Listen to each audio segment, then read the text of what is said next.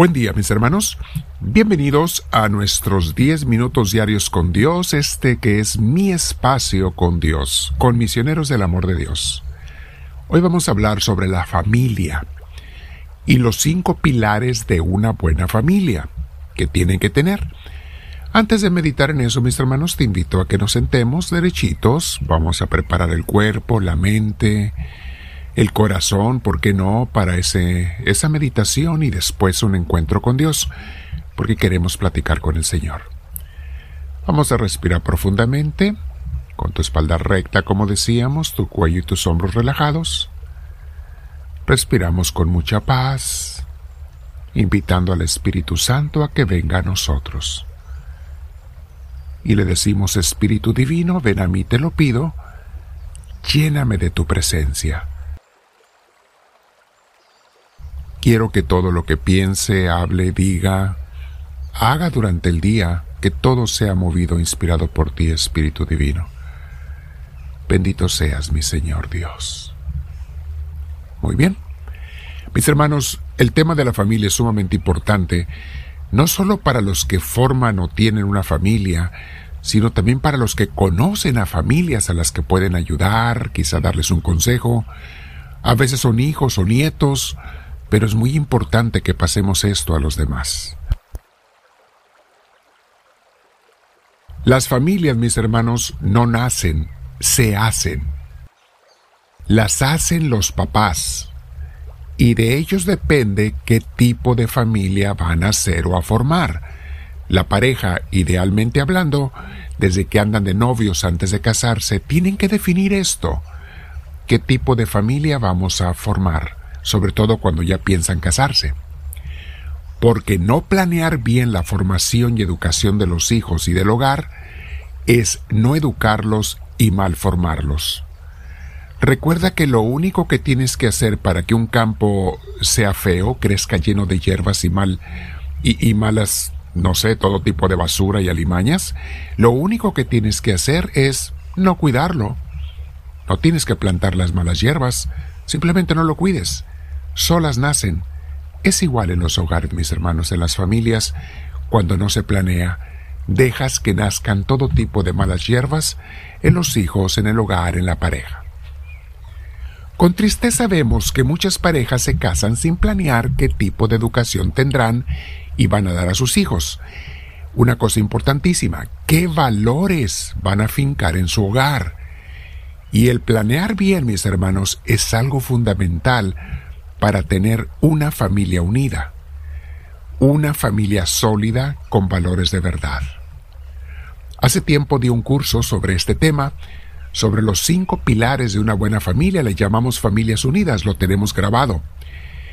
Y allí les dije cuáles son los cinco valores que toda familia debe de tener. Fundamentalmente, usé para memorizarlo el acrónimo de CEDA, C-E-D-D-A, que son las iniciales de las palabras de los cinco pilares que tiene que haber comunicación, educación, Dios, disciplina y amor. Tiene que haber estas cinco cosas en una familia. Obviamente no podemos desarrollarlos completamente en diez minutos, pero solo haré una mención a cada uno de ellos en la esperanza de que los que estén escuchando los apliquen o los enseñen a otros matrimonios jóvenes para que formen bien su hogar. voy a hablar brevemente de estos. Comunicación. Obvio, mis hermanos, tienen que hablar entre la pareja. Comunicarse de manera diferente, les he explicado en los cursos de parejas, que la mujer habla muchísimo más que el hombre. Está bien pero el hombre también tiene que saber escuchar y la mujer también ser comprensiva, pero tienen que platicar entre ustedes no solamente sobre la relación de ustedes dos, sino sobre los hijos, cómo los vamos a educar, quién va a infundir qué valores, etc. en los hijos. Segundo, educación. Claro, todo lo que tú no educas pues está mal educado o deseducado. Hay que educar a los hijos en todos los aspectos, en su vida familiar, en su vida eh, de escuela, lo que tienen que hacer, en las responsabilidades del hogar, tienen que hacer trabajo en la casa. No hay hijos peor educados que aquellos que no los ponen a trabajar en la casa. Desde chiquitos son los más mal educados que hay. Entonces tiene que haber educación, mis hermanos, para con los hijos y también la pareja se tiene que estar educando constantemente, o sea, aprendiendo, tomando cursos, clases. Hay muchas maneras hoy, hay tantas formas de aprender para formar buenos hogares y crecer como pareja. Tercer pilar, no los puse en orden de importancia, simplemente con el acrónimo para memorizarlos. El tercer pilar es Dios. Recuerden que es SEDA, C-E-D-D-A. La primera D es de Dios.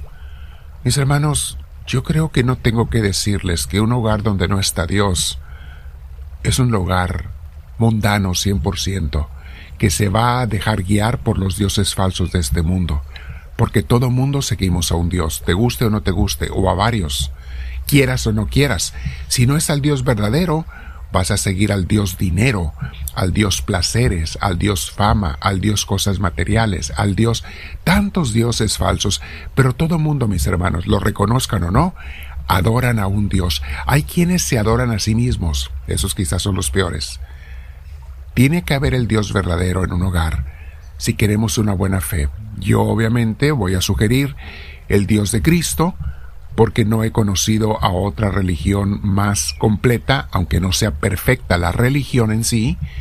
Ninguna religión es perfecta, sin embargo no he encontrado a nadie que nos explique mejor sobre Dios. Entonces Dios tiene que ser parte esencial del hogar. Cuarto, disciplina. Mis hermanos, cuando dejas que los hijos hagan lo que quieran, cuando los dejas crecer como sea, son árboles que crecen chuecos, ¿recuerdas el dicho? ¿Y árbol que crece torcido jamás se endereza? La disciplina desde que están chiquitos es la enseñanza para que hagan las cosas correctas, que implica castigos acordes, castigos que no sean exagerados, pero que sean propios, cuando no cumplen con sus obligaciones, con las responsabilidades, con las normas del hogar. Toda casa tiene que tener también sus normas. En una casa se tiene que aclarar lo que se puede y no se puede hacer a cualquier edad. Incluso cuando cumplen mayoría de edad los hijos, tienen que respetar las normas de la casa. Solamente podrán romperlas cuando ya no vivan allí. Mientras estén en la casa, tienen que cumplirlas. Allí tiene que entrar la disciplina, mis hermanos. Y el quinto pilar es el amor. Una disciplina sin amor es tiranía. Un amor sin disciplina es echar a perder a los hijos. Tiene que haber amor, un amor sano, amor verdadero, amor real. Y si este amor está bañado de la presencia de Dios porque tienen a Dios en su vida, va a ser un amor casi perfecto, mis hermanos. Un amor hermosísimo el que hay en la familia. Ojalá que todas las familias tengan amor. Todos estos cinco pilares podemos explicarlos, están explicados en ese curso, ojalá algún día tengan oportunidad de oírlo.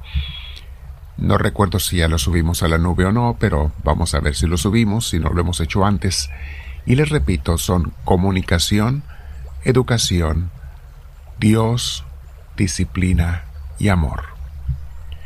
Yo te invito hoy, mi hermana, mi hermano, a que los medites un poquito más. Abajo los vas a encontrar escritos en los comentarios del autor medítalo y sobre todo platica con Dios. Si tú tienes todavía hijos chicos, dile Señor, ¿qué tengo que hacer? Si tus hijos ya se han ido del hogar, dile Dios mío, ¿cómo puedo pasar esta enseñanza a mis hijos para que no cometan errores en su hogar, ellos, los que se están casando? Y aquí va una cosa importante, porque es muy, muy importante que se casen de verdad las parejas. Cuando no más se juntan, no hay ningún compromiso, mucho menos hay valores, mucho menos hay propósito de educación y de nada. Y es algo muy triste. La familia es algo muy serio, muy hermoso, muy bonito, pero que se tiene que cuidar. Y recuerda, las familias no nacen, se hacen. Te invito a que te quedes platicando con Dios, mi hermana, mi hermano. No se te olvide suscribirte si no lo has hecho y pon la manita para arriba también para que nos den a conocer con gente nueva.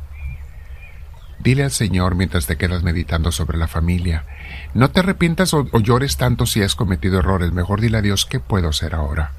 Y dile, háblame Señor, que tu siervo te escucha.